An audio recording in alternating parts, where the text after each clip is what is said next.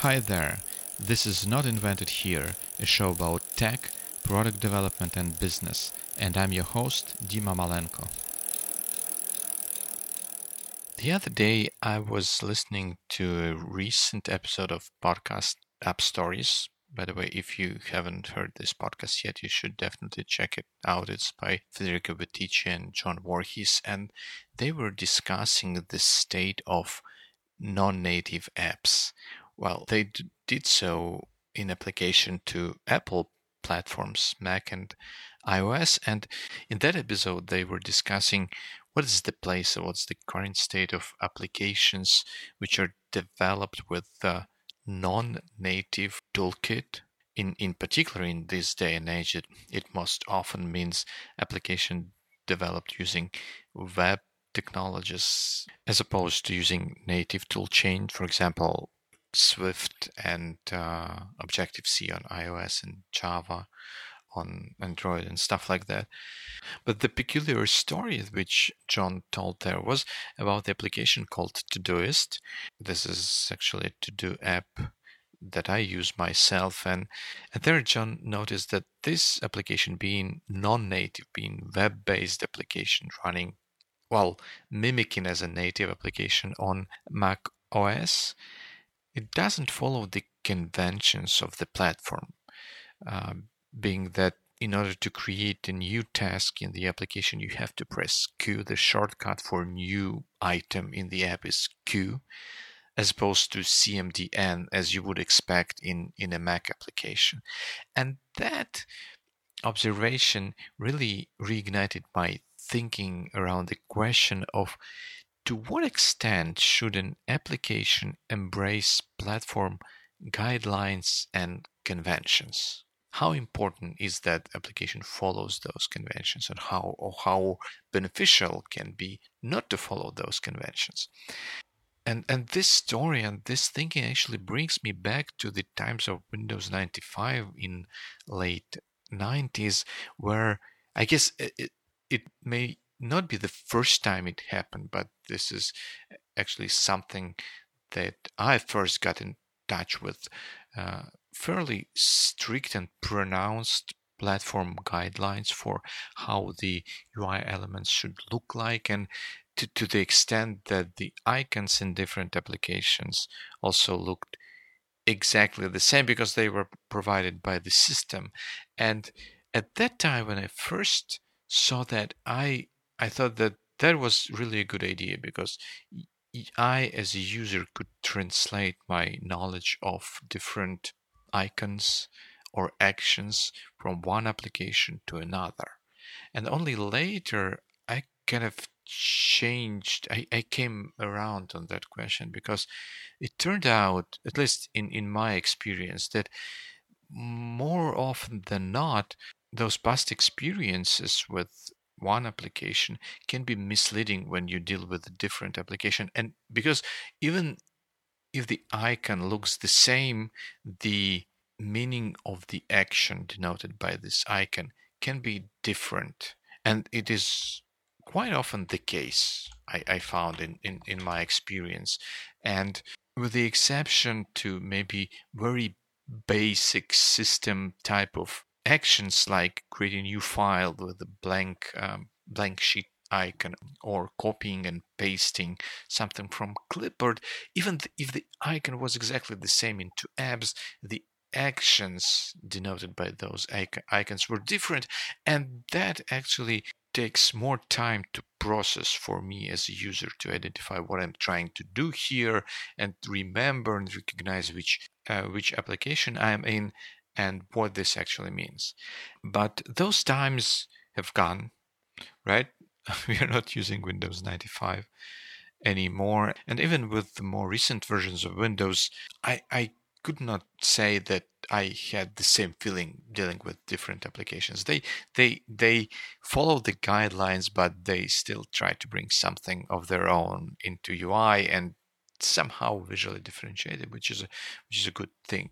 But then came Android with material design. And here I also have to make a remark that I'm not using Android full time. and uh, my experience with Android is using it on a tablet, which I do quite often, but that's not my primary way of doing things.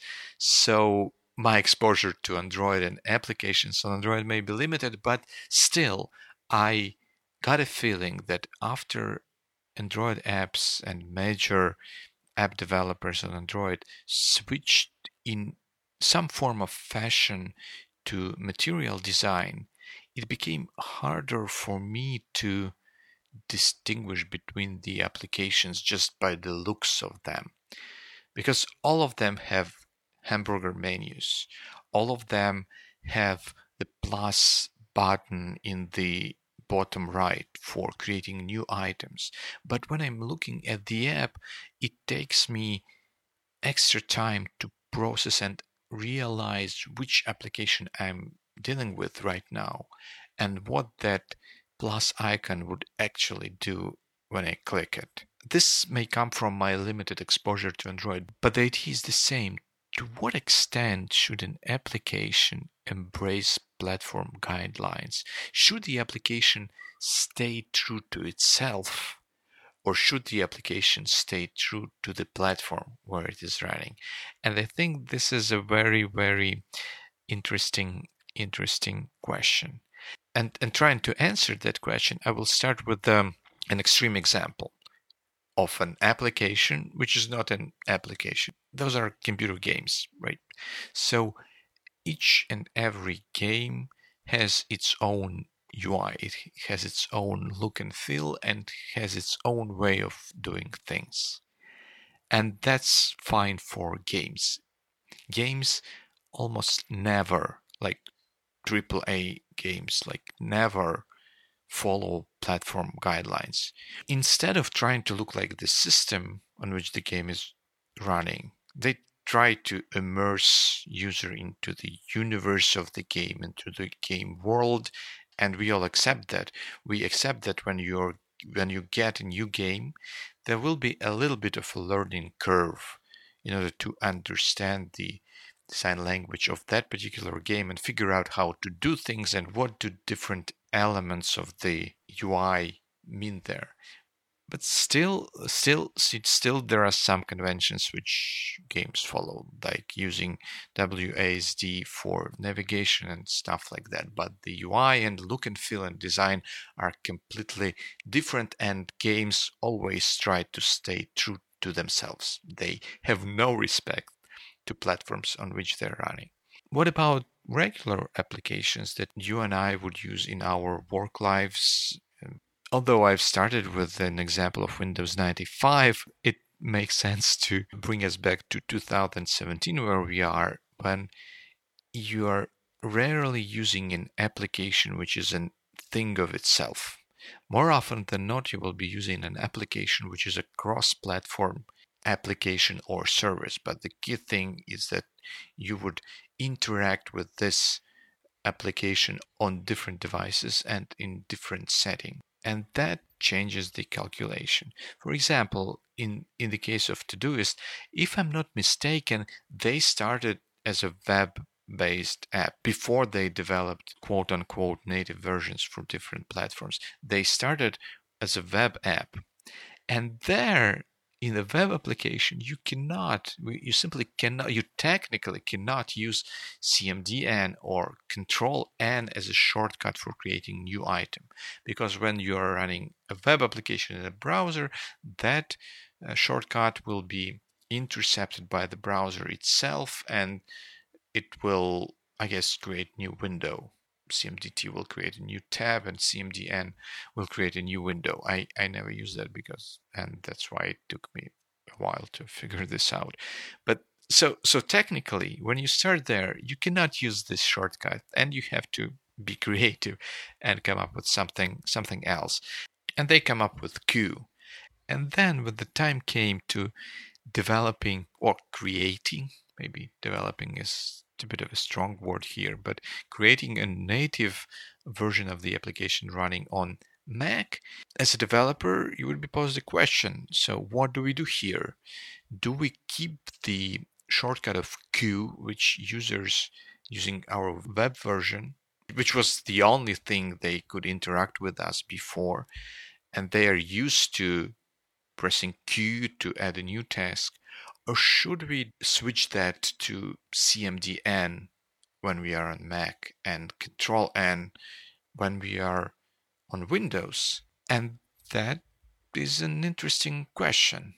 And I would think that they did the right thing of keeping the uh, shortcut of Q, but you can you can see that there are two options possible, and which one to choose depends on the relative importance for the application of the experience with the app itself on a different platform and the experience with the platform and translating that experience into dealing with this particular application. And shortcuts are interesting thing because in another application that I use uh, called Spark, it's a mail client developed by Readdle.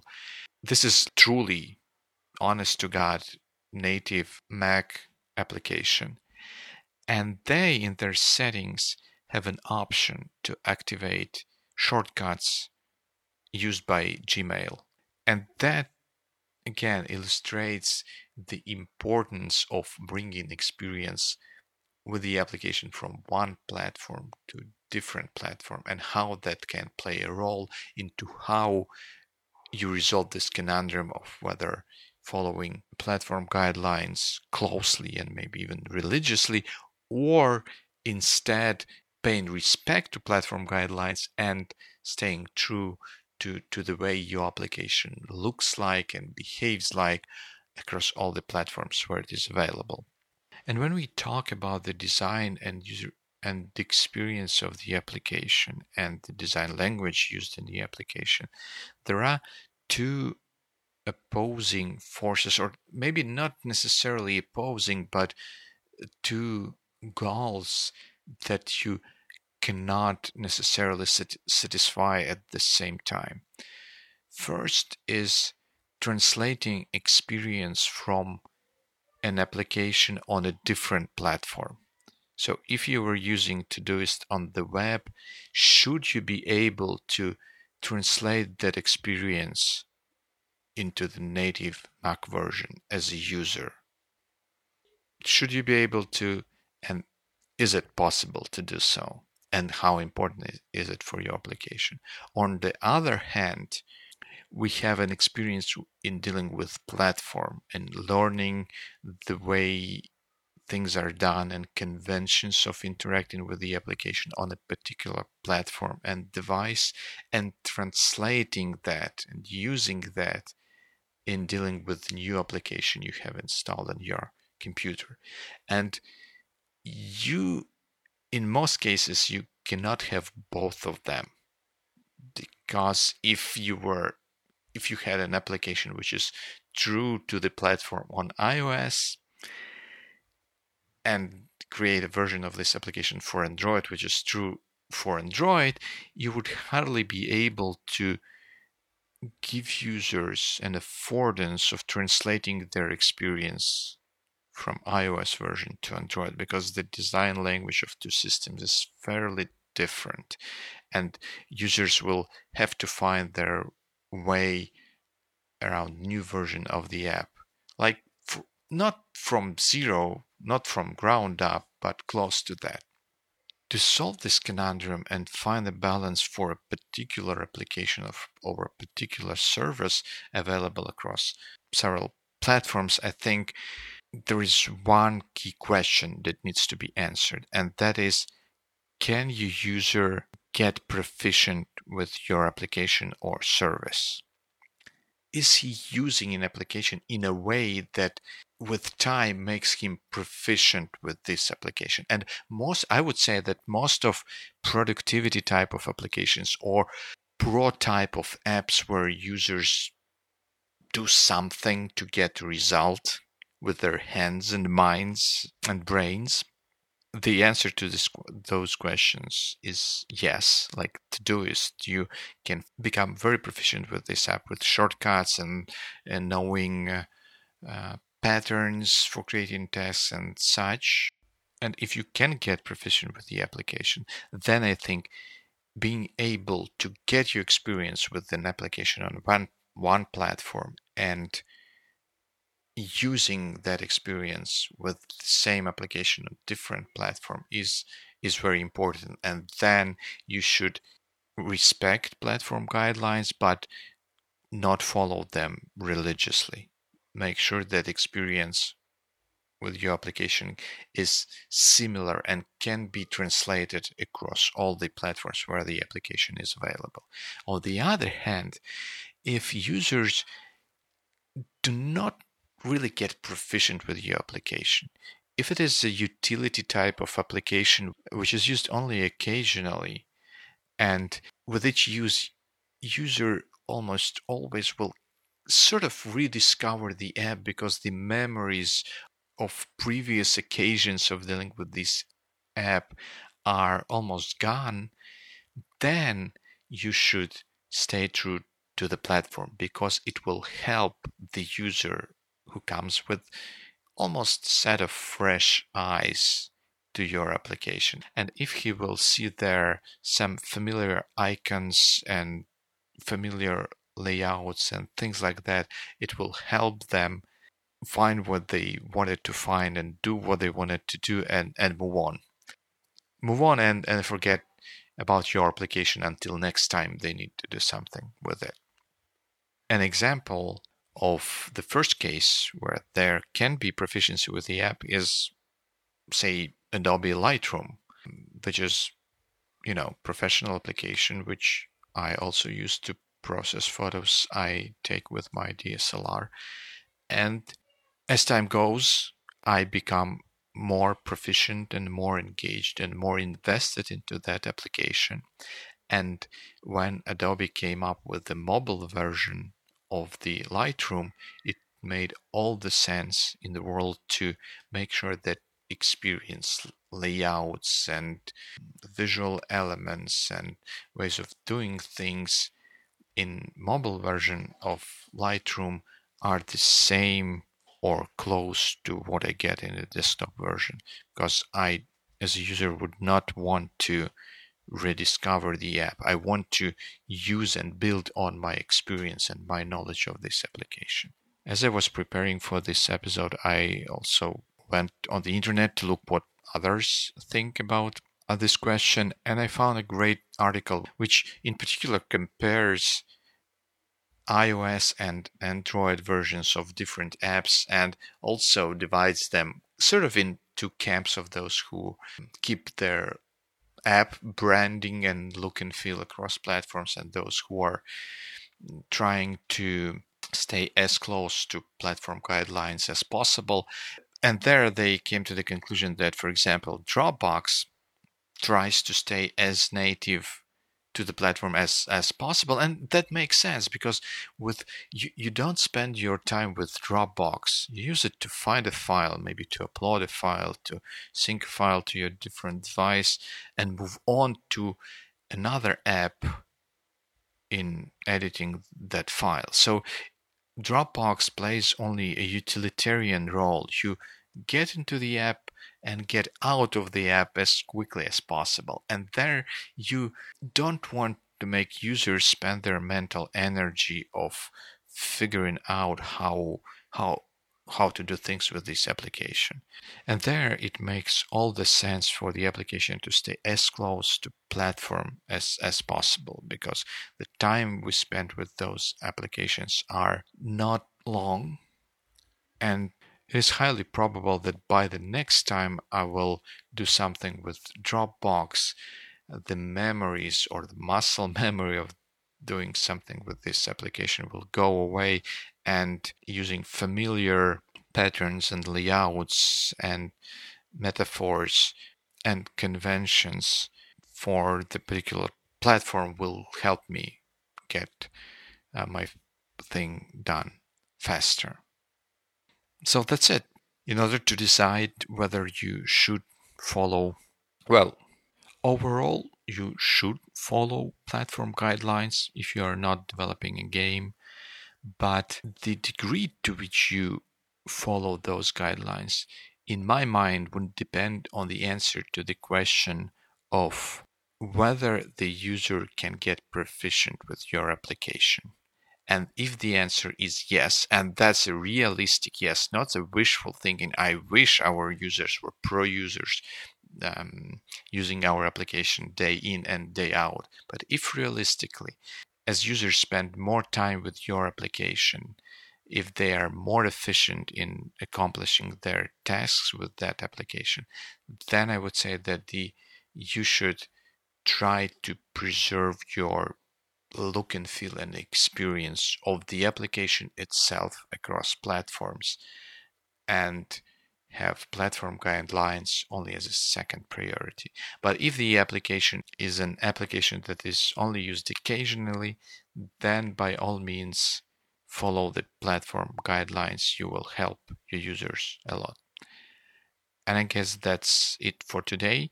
Let me know what you think about following platform guidelines. You can find me in Twitter. I'm at dmalenko. You can find me on Sonar One and leave a comment next to this episode. You can also find me on Facebook. Until the next episode, see you on the web. Bye bye.